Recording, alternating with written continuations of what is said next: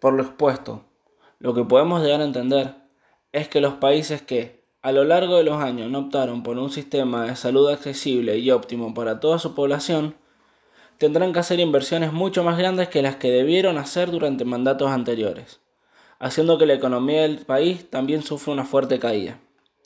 Por otro lado, los países que no cuentan con el soporte económico como para poder ayudar a sus habitantes en estos tiempos de tanta incertidumbre y desesperación se encontrarán casi incapacitados, ya que no pueden brindar una ayuda que realmente sirva, tanto para que los habitantes no tengan que llegar a un nivel de pobreza extrema o indigencia,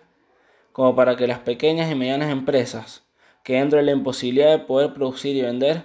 no tengan que desafectar a sus empleados ni se fundan. En pocas palabras, para que todos podamos salir adelante de esta situación, será necesario tener un Estado eficiente, presente y protector.